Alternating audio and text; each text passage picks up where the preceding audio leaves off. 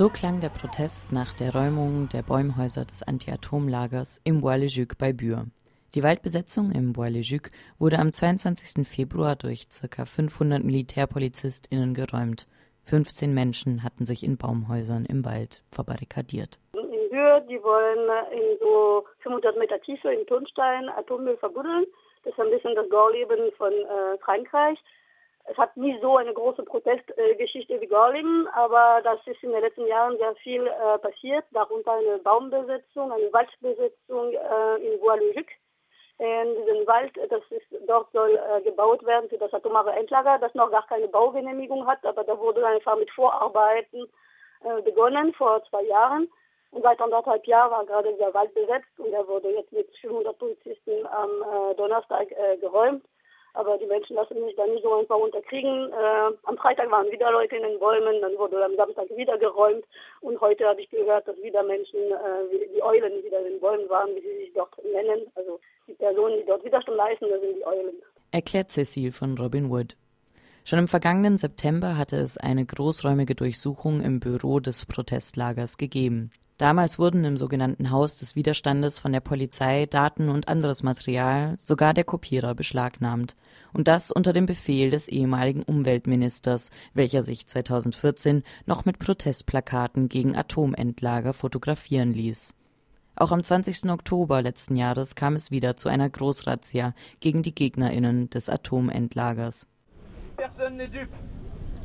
Abandonner l'aéroport ne peut pas amener un retour à la normale. Aucune expulsion, quelle qu'elle soit, sur la ZAD, à Bure ou ailleurs, n'est pas acceptable. Expulser le bois le jus et maintenir le projet nucléaire à Bure ne fait qu'accroître la colère et la détermination de ce monde contre ce monde en marche vers la catastrophe. Doch Anfang 2018 gab es Hoffnung für die Protestaktionen in Bure. Am 17. Januar war in Frankreich das umstrittene Flughafenprojekt in Notre-Dame-des-Landes offiziell aufgegeben worden. Jahrelang hatte eine vielfältige Bewegung das Gebiet unter dem Projektnamen SAD, kurz für Zona Défoncée, also Zone, die beschützt werden muss, besetzt. Doch die SAD ist leider noch nicht überall, wie Demonstrantinnen nach der Räumung des Bois-le-Juc feststellten. La principale prise aujourd'hui palpable pour s'attaquer à la folie nucléaire. Nicht nur in Frankreich gab es letzte Woche Protest gegen Uran. In Deutschland wurde bundesweit am 24. Februar zu einem Aktionstag gegen Urantransport aufgerufen. Cecile von Robin Wood berichtet von Aktionen in Hamburg. Wir haben Straßentheater gemacht mit so Strahlenschutzanzügen, Gasmask, äh, gebastelte Geigerzähler. Wir haben einen Atomtransport nahegespielt von der Firma MACS. Das ist eine Hamburger Reederei, die Uranerzkonzentrat aus Namibia nach Hamburg bringt Dort wird es auf Zügen umgeschlagen und fährt dann weiter nach Frankreich zur Verarbeitung in Brennelementen, also in mehreren Schritten, aber am Ende sind das halt Brennelemente für Atomkraftwerke weltweit. Dies ist nicht der erste Aktionstag gegen den Transport von Uranerz. Am Samstag kam es zu vielen Aktionen, nicht nur in Hamburg, sondern auch in Bonn oder Münster. Also wir haben seit ein paar Jahren eine Kampagne gegen Atomtransporte, sowohl in Hamburg durch äh, mehrere Gruppen und Vereine, als auch bundesweit in verschiedenen Städten entlang der Atomtransportstrecken. Und wir machen regelmäßig so Aktionen, um die Öffentlichkeit darüber zu informieren, dass beispielsweise über Hamburg alle zwei Tage im Durchschnitt ein Atomtransport fährt.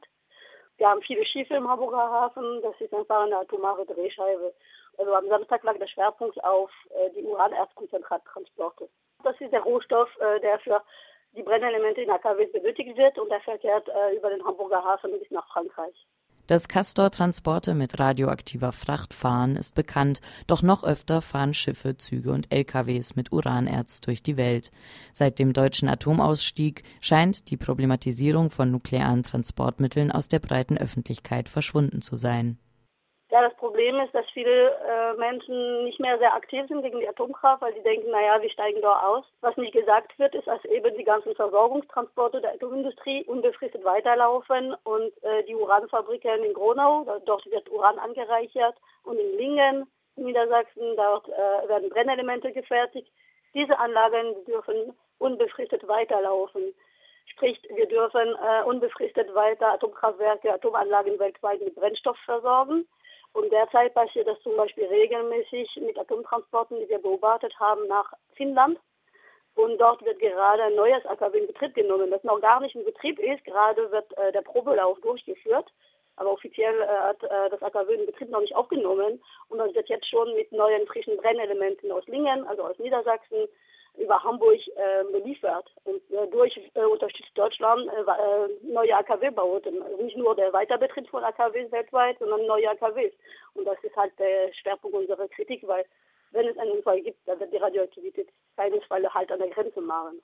Dass die Atomkraft aus Deutschland noch nicht verschwunden ist, beweist auch die Atomanreicherungsanlage in Gronau. Letztes Jahr hatte Gronau für Aufsehen gesorgt, da von dort aus eine amerikanische Fabrik beliefert wird, welche auch Stoffe für Atombomben verarbeitet. Dazu kommt, dass Schrottreaktoren in Belgien ihr Urankonzentrat von Gronau bekommen. Deutschland ist eine wichtige Drehscheibe für den internationalen Handel mit Urankonzentrat. Dieses entsteht beim Auswaschen von Uranerz. Meist wird es aus Namibia nach Deutschland geschifft, wo es unter umweltschädlichen Bedingungen abgebaut wird Internationale Solidarität zu zeigen, auch mit der Waldbesetzung in Bühr sei deshalb besonders wichtig, so Cecile von Robin Wood. Weil die Erfahrung auch aus Gorleben zeigt, dass es ein internationaler Widerstand, der bislang äh, diesen Endlager in Gorleben verhindert hat und äh, wir können nicht Protest in Grenzen denken. Ich denke, der Protest muss international gedacht werden.